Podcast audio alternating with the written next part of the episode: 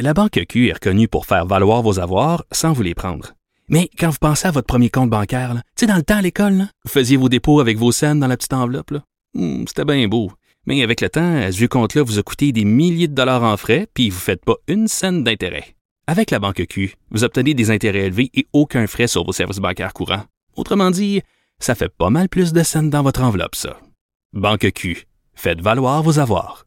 Visitez banqueq.ca pour en savoir plus. Vincent euh, salut. Bonjour. Écoute, euh, je pense que tu partageais un peu mon opinion sur la pléiade de photos qu'on a vu circuler en fin de semaine sur les médias sociaux par rapport euh, aux photos, euh, au rassemblement dans les parcs. Euh, ça semblait être respecté quand même. Et il y a eu quand des appels aux policiers. Je sais pas si tu as vu ça passer sur Twitter, des gens qui ont appelé pour dire, je pense que le chum de mon ex est chez eux, il s'est commandé une pizza. Les gens sont Oui. en délation. Beaucoup d'interventions, mais dans mon Oui. quartier, quand même beaucoup. Mais effectivement, je pense que les, les images rendaient pas nécessairement justice au Montréalais là, sur le fait qu'on avait vraiment l'impression qu'il y a- il y a des milliers de personnes tous ensemble dans les parcs.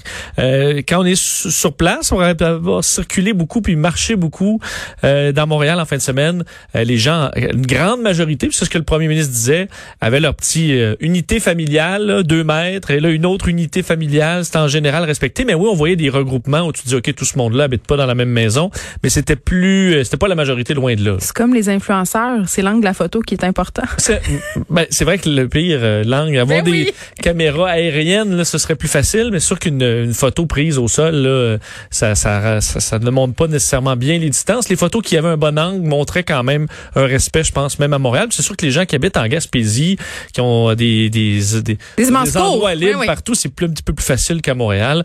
On va aller à la période de questions du premier ministre. Aujourd'hui avec Patrice Bergeron, la presse canadienne. Bonjour à vous trois. Euh, Monsieur Legault, Monsieur Arruda, les restaurateurs seront euh, probablement parmi les derniers à pouvoir déconfiner leurs établissements, mais ils veulent quand même se préparer à l'avance pour leur réouverture. Quel genre de mesures pourraient-ils mettre en place et quand en ferez-vous une annonce?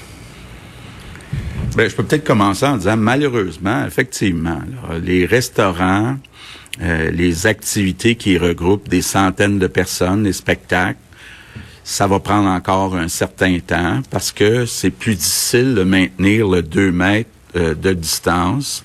En plus, ben, il y a une différence quand on est à l'intérieur de quand on est à l'extérieur, donc il plus de risques à l'intérieur. Donc, euh, je sais que c'est difficile, mais on va aider euh, euh, les gens qui sont dans la restauration, dans l'hôtellerie, dans la culture de façon générale. Quand ça sera le temps de réouvrir, on va essayer de les aider financièrement. Mais c'est vrai que pour l'instant, à court terme, on prévoit pas de réouverture. Ben, on aura des principes de distanciation sociale, c'est-à-dire moins de clientèle à l'intérieur du restaurant, euh, des approches euh, de cette nature-là là, qui pourront être refaites. Euh, donc, c'est sûr qu'on pourra pas remettre les mêmes gens en, même en, même espace. C'est sûr que si ce sont des gens qui se côtoient entre eux, ils peuvent être à la même table sans être à deux mètres les uns des autres. là. Mais il faut falloir utiliser ce, ce genre d'éléments-là. Peut-être des paravents aussi qui pourraient être placés entre certaines tables euh, pour, pour éviter euh, les, les éléments. Bien entendu, une hygiène euh, super importante, pas admettre aucune personne qui a des symptômes. Bon, c'est une série de mesures comme ça qui seront regardées euh, en termes d'hôtellerie.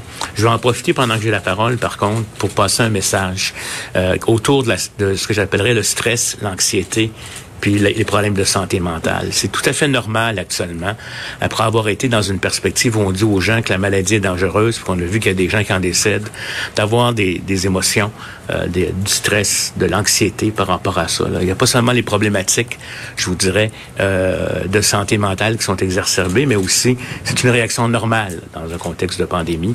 La peur, elle est là, et puis euh, il faut être capable de la gérer. Donc j'invite les gens, même les parents qui se posent des questions par rapport à leur enfant, est-ce qu'ils vont l'envoyer ou pas? Il y a beaucoup de questionnements, de pas hésiter à appeler les lignes et puis de faire appel aux, services qui sont qui sont mis en place. Cette semaine, il y a une campagne sur la santé mentale, justement, mais c'est des réactions tout à fait normales et légitimes. Faut pas les garder pour soi. Faut être en mesure de le faire. Et puis, euh, je pense aussi que on, va, tout en suivant le confinement, tout en demandant aux gens de respecter des choses. On va ouvrir certains robinets pour permettre à certaines personnes qui sont seules, isolées, particulièrement nos aînés, à être en mesure de revoir une vie un peu plus normale. Ça veut pas dire des rassemblements demain matin puis des soupers chez grand-maman, mais on va essayer de reslaquer un peu, si vous me permettez. Euh, je vais dire, le mot est pas bon, là. Je vais essayer, on va essayer de, d'amoindrir de, les contraintes et permettre aux gens d'avoir un peu d'espoir. Je pense que c'est très important pour nos aînés. On, ça va être à suivre au cours des prochains jours.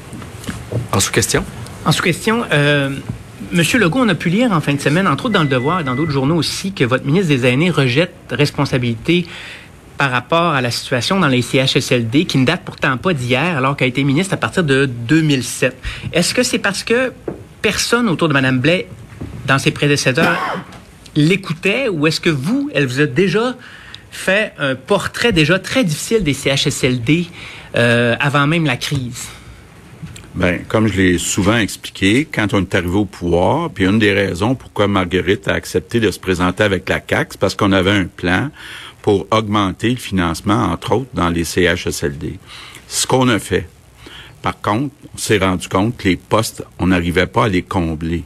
Donc, il faut augmenter de façon importante les salaires des préposés aux bénéficiaires. On discute actuellement avec la FTQ, la CSN. Les discussions vont bien, donc c'est euh, le premier geste à poser. Merci. Maintenant, prochaine question. Louis Lacroix, Cogeco Nouvelles. Bonjour, Monsieur le Premier ministre, euh, Madame euh, la ministre, euh, Docteur Arruda. juste une précision, Monsieur Legault, sur ce que vous avez dit tout à l'heure concernant les enseignants. Vous avez dit que vous allez permettre le port du masque. Moi, il y a des enseignants qui me disent, écoutez, c'est une chose de le permettre, mais est-ce qu'on peut avoir ces équipements de protection? Jusqu'à maintenant, ils se sont fait dire non. Et même, une enseignante qui m'a dit, euh, on n'envoie pas les soldats à la guerre euh, sans qu'ils aient des armes. Et donc, c'est pas à, eux, euh, selon les enseignants, de fournir ces équipements-là, même s'ils ont la permission. Est-ce qu'il y aura des équipements de sécurité mis à la disposition des enseignants? Ben écoutez, euh, je pense que les discussions qu'on a actuellement semblent dire que effectivement le ministère de l'Éducation pourra, si les gens veulent avoir un, un cours au visage, etc., fournir le, matériel. C'est en, discussion actuellement. Ça devrait être le cas. Donc, vous allez fournir tous ces équipements-là. Euh, on dit également, euh, M. Arruda, que bon, vous avez, abordé ce, ce point-là la semaine dernière, mais il y a une étude australienne qui dit que les enfants ne seraient pas des vecteurs de la maladie qui ne serait pas, euh, transmettrait pas, autrement dit. Est-ce que à ce compte-là, on ne devrait pas les laisser aller voir les, euh, les grands-parents s'ils sont pas des vecteurs en tant que tels? Écoutez, en lien avec tout ce qui s'appelle immunité collective, euh, qui transmet, qui transmet pas, dans la littérature, on a des choses contradictoires. On a encore des gens qui disent que, c'est les enfants sont, peuvent, peuvent infecter autant que les adultes, d'autres qui, semblent dire l'inverse. Fait que dans ce contexte-là, là, je vous dirais, là, puis quand on aura les confirmations ou plusieurs études contrôlées, puis qu'on pourra avoir la robustesse, on verra qu'est-ce qu'on qu'est-ce qu'on en fait.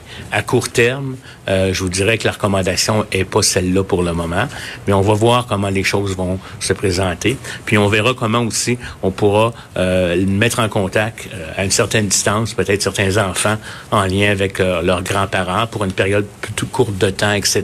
Là, ça va être analysé. Mais comme je vous dis, les données sont encore controversées. Il sort une étude à un endroit, il en sort une autre qui la contredit ailleurs. Il faut faire les analyses méthodologiques. Là. Prochaine question, Alain Laforêt, TVA Nouvelle. Bonjour, Monsieur le Premier ministre, Madame, euh, Madame McCann, Monsieur le Directeur national de la santé publique. Euh, Monsieur Legault, on sait que ça s'est allé très vite depuis euh, huit semaines. On, a appris aujourd'hui que le CHU avait récupéré le 45 millions concernant les, les masques qui sont jamais arrivés. Sauf qu'il y a quelqu'un au ministère de la Santé qui a autorisé de louer un hôtel qui appartient à un dirigeant ou qui a des liens avec la mafia et qui est considéré comme étant quelqu'un qui fait partie de la... qui a fait de la contrebande. Est-ce que c'est normal que ça arrive, ce genre de situation-là actuellement, même si on est dans un état d'urgence? Ben, j'ai posé la question euh, ce matin. Ce qu'on me dit, c'est qu'habituellement, il y a effectivement plus de vérifications qui se font. Mais là, euh, on est en train de re-vérifier la situation, mais c'était pour louer des chambres à l'hôtel Best Western. Donc, euh, euh, on s'est pas méfié de qui était le propriétaire. Est-ce que c'était un ancien de la mafia? En tout cas, on train de regarder pour que ces, règles-là soient resserrées. C'est quand même inquiétant d'entendre euh, une situation comme ça. Là.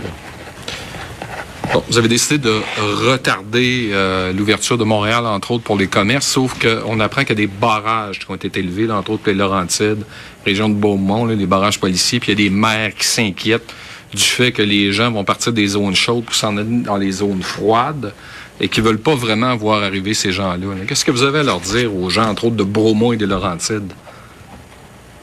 Écoutez, il faut comprendre que euh, c'est normal que quand on commence à déconfiner pour euh, permettre certains euh, me- commerces de, de fonctionner, euh, qu'on enlève certaines mesures, ça va de pair.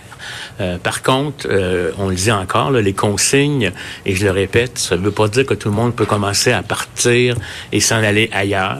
Euh, je sais qu'il va y avoir un grand appétit pour les chalets, etc. On va monitorer les choses.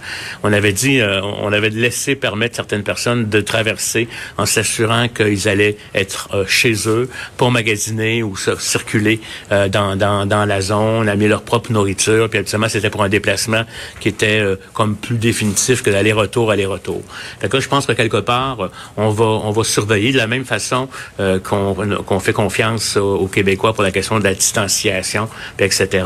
Quand on commence à déconfiner, euh, on va voir, on va suivre la situation. S'il y a des problématiques qui sont rapportées à ce moment-là, on, pourra réévaluer avec la sécurité publique ce que ça peut vouloir dire. Puis comme je vous dis encore, c'est sûr que il y a comme un vent de liberté hein, qui vient avec le printemps puis qui vient avec euh, les déconfinements. Mais c'est une liberté qui doit être, euh, je vous dirais, dosée. Et, donc, c'est ce que je peux vous dire quelque part. On peut pas non plus empêcher euh, toute circulation là, euh, à, à l'intérieur du Québec euh, complètement. Bon, la grosse annonce euh, aujourd'hui, Vincent, évidemment, c'est qu'on repousse d'une semaine la réouverture euh, des commerces à Montréal. Oui, et est-ce que c'est le début de plusieurs là, euh, euh, reports? Je Des ça, repoussages. des repoussages, parce que quand même, on, on le sentait, là, évidemment, que le bilan à Montréal euh, ne s'améliore pas suffisamment. Euh, et on l'avait dit depuis le début que ce calendrier pouvait changer, évidemment, selon le bilan. Euh, bilan qui aujourd'hui ajoute 75 nouveaux décès. faut quand même dire euh, la statistique, puis oui, c'est toujours c'est c'est chacun des êtres humains et tout ça, et Ouais, c'est c'est dramatique. difficile d'annoncer ça comme si rien n'était, en Non, guillemets. mais ça montre quand même deux mondes. 72 des 75 décès sont dans les résidences pour personnes âgées. Ça laisse trois décès quand même dans tout le Québec en dehors des résidences pour personnes âgées. Je sais Ça- bien, mais quand ce décès-là, c'est ton père ou c'est ton Absolument. enfant. C'est juste que pour la gestion du ça. déconfinement, Il faut en une- parler. C'est une donnée qui est quand même oui. importante. Euh, le nombre de cas, 758 nouveaux cas, 18 nouvelles hospitalisations et c'est au niveau des soins intensifs. Euh, Monsieur Legault qui confirmait que les postes sont comblés dans les résidences pour personnes âgées. Par contre, là, ce qui arrive, c'est la fatigue. Euh, et on le comprend bien, là, huitième semaine pour plusieurs d'un marathon, là, euh, voir des gens mourir, euh, des, des situations qui sont très, très difficiles et épuisantes pour le personnel euh, dans le milieu. Alors là, on cherche davantage de gens sur Je contribue, où 8000 personnes quand même ont déjà été embauchées. Mais on aura besoin de gens pour euh, aller remplacer et soulager un peu les gens qui ont besoin de prendre une pause. Vendredi, je parlais à un étudiant qui travaille euh, dans un CHSLD dans la région de la Beauce et il me disait euh, je travaille 7 jours sur 7, 10 heures par jour et je suis plus capable, je suis épuisée. Mais le problème, c'est que je sais que si je prends congé, ben les aînés n'auront pas droit. euh, il me donnait l'exemple, euh, c'est lui qui sort pour se promener ou c'est lui qui va euh, donner certains breuvages l'après-midi. Donc il sait pertinemment que ça sera pas remplacé. Donc imaginez dans quel état se trouvent les gens qui travaillent en CHSLD. Ils le savent que s'ils prennent soin d'eux, ben il y aura personne pour prendre soin euh, des autres. tu sais. Oui, et déjà, il y en a qui, y en a qui ont, euh, se sentent mal de prendre des vacances en temps normal pour Ouais. pas mettre leurs collègues dans le trouble. Là, c'est pour effectivement qu'une personne âgée avec, avec qui tu, tu développes un lien Mm. puisse boire ou être changé de couche.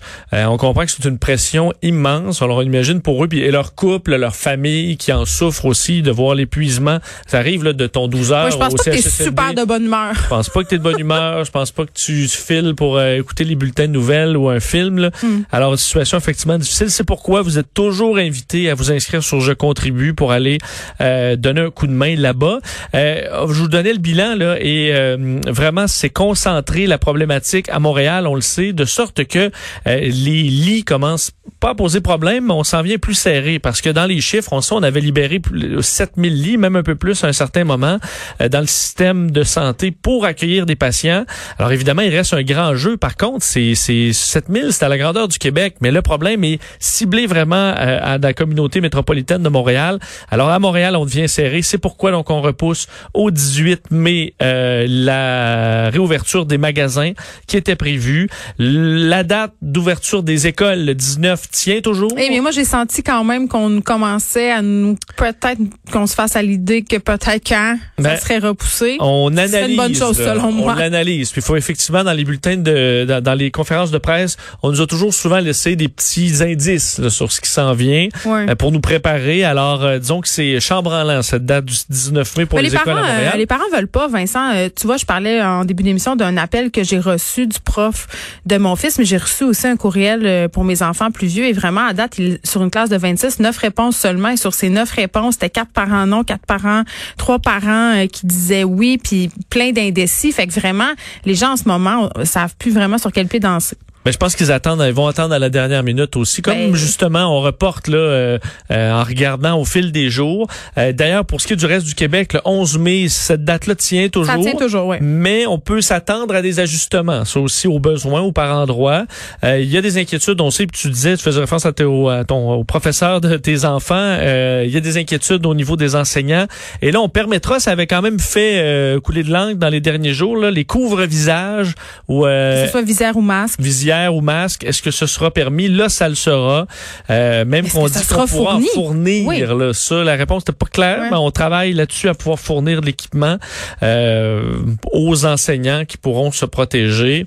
Alors, euh, on en est là. Et là, évidemment, euh, un des questionnements qu'on a et des craintes qui circulent, et je les comprends, euh, c'est la peur avec le déconfinement qu'il y ait des gens des régions chaudes qui aillent dans les régions froides. Et vraiment, les maires des différentes villes du Québec sont très inquiets que les Montréalais commencent à circuler un peu partout, que ce soit pour aller au chalet, juste pour faire un tour de char. Je voyais passer tout plein de messages aussi en fin de semaine sur les médias sociaux pas toujours très, très élégant en disant, ben écoutez, là, les gens de Montréal, ils viennent en voiture, c'est bien correct, mais ils débarquent dans nos dépanneurs, tu sais, tout ça. Donc, est-ce qu'il va avoir vraiment comme une espèce de, je vais pas utiliser le mot raciste parce que ça serait un mot très, très fort, mais une intolérance par rapport euh, aux gens de ben Montréal, ça serait dommage, mais quand même, j'ai envie de dire, la liberté des uns se termine là où commence celle des autres. Je pense que c'est ce que M. Arruda essaie de nous expliquer, là. Allez pas pour rien vous promener euh, dans les régions du Québec pour le, mais allez à son Vous n'avez techniquement pas le droit, là, de ah, promener, ce n'est pas essentiel, les déplacements. Alors, effectivement, on peut vous regarder croche, puis ce serait, euh, serait correct qu'on vous regarde un peu croche si vous voyez une famille de Montréalais qui se promène euh, en Gaspésie. Là. Pas le temps d'aller euh, faire un pique-nique dans Laurentides. Non, effectivement. Mais je comprends qu'il y a des endroits où, veut pas la ligne, là, à il y a une frontière, mais il n'y a pas de frontière réelle là, de la communauté métropolitaine de Montréal et l'autre bord. C'est pour ça qu'il y a la situation de certains commerces. Tu dis, ben moi, je suis fermé de ce, bord de rue-là quasiment et d'autres le sont. C'est sûr que c'est frustrant, mais il y a quand même, une, à un moment donné, il y a une ligne qui doit être Puis tracée. On, on le disait avec le déconfinement ben, on a levé certains barrages. Ça vient avec. Absolument. Donc, euh, faudra. Euh, mais si tout le monde y met du sien et essaie de respecter les consignes le mieux possible, euh, ça devrait bien aller. soyez docile. Soyez, soyez. On va dire au bon, au reste du Québec, soyez, euh, soyez gentils. Soyez conciliants. À Montréal, soyez docile. Oui. Justin Trudeau, euh, qui était par ailleurs hier à Tout le monde en parle. Je sais pas si tu as écouté ça. Quand même trouvé qu'il s'était bien exprimé dans l'ensemble. Ben, il y a même eu un moment où il était plus sur sa, sa son style théâtral. Oui, c'est, Mais c'est dur. Là. C'est, ça, et ça, c'est que de passage. Des fois, tu trouves un petit 30 secondes où il parle normal. Là, ça revient après ça. Ben, quand il s'est prononcé euh, sur les écoles, je trouvais qu'il avait l'air d'être lui-même. J'avais l'impression d'entendre un être humain, non pas une marionnette, ce qui était quand même un grand changement.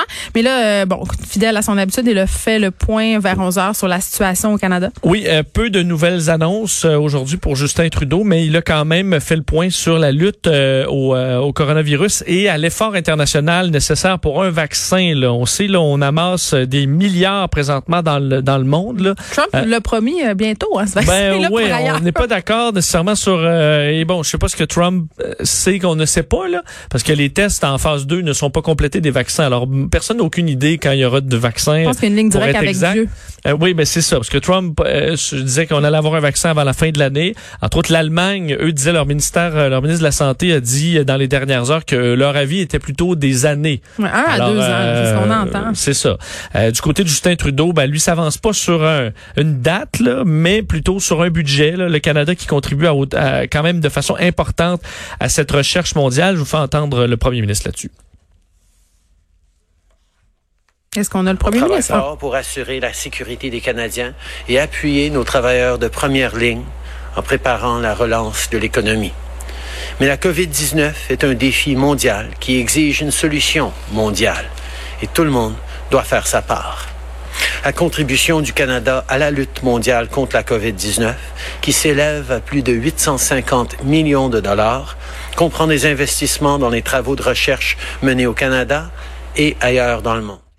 Alors, euh, on travaille là-dessus. Le Canada qui euh, donc euh, est, fait, fait, fait, sa, fait sa part. Et on annonçait aujourd'hui une semaine où on allait souligner les 75 ans de libération des Pays-Bas où le Canada a combattu. Mmh. également la victoire en Europe à cette époque. Donc, on respectera au Canada deux minutes de silence à 14 heures. Et Justin Trudeau qui soulignait qu'on devait prendre exemple sur le courage de ces anciens combattants à l'époque qui euh, se retrouvent entre autres euh, dans les CHSLD aujourd'hui là euh, pour pour certains alors qu'on devrait s'en inspirer mm, mm. de cette ben force et de ces troubles que le Canada a traversés. La logique sacrificielle, rien de mieux. Et euh, Andrew Scheer qui demandait une mise à jour économique d'ici la fin juin, alors que le budget a complètement changé là, depuis euh, celui qu'on prévoyait pour le 30 mars. Eh bien, Justin Trudeau euh, dit ne rien exclure.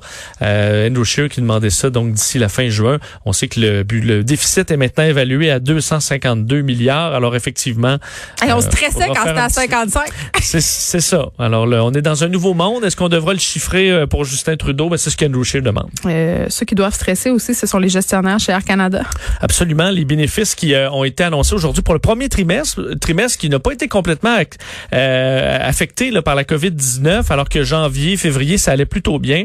Euh, pourtant, 88% de baisse des bénéfices pour Air Canada au premier trimestre. C'est vraiment au deuxième, celui dans lequel on se retrouve, ce sera dans le rouge, là, mais un plongeon. C'est la couleur de la marque après tout.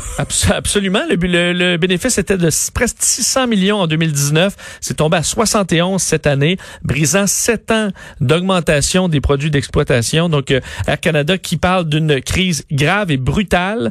Euh, on a baissé les capacités de vol de 90% On devra mettre au rencard près de 80 avions euh, les plus anciens d'Air Canada. Heureusement, ils ont de la liquidité, ce qui les aidera au travers de cette crise, mais ils auront probablement besoin de l'aide du gouvernement. D'ailleurs, là-dessus, Justin Trudeau disait, ben, pour l'instant, on aide des travailleurs avec la subvention salariale qui va coûter plusieurs, peut-être même centaines de millions de dollars juste pour Air Canada, pour le gouvernement fédéral.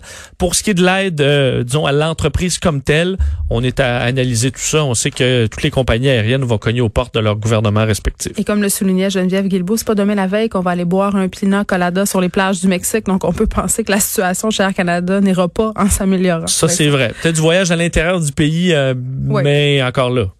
On te retrouve tantôt avec Mario Dumont. Merci. De 13 à 15, les effrontés.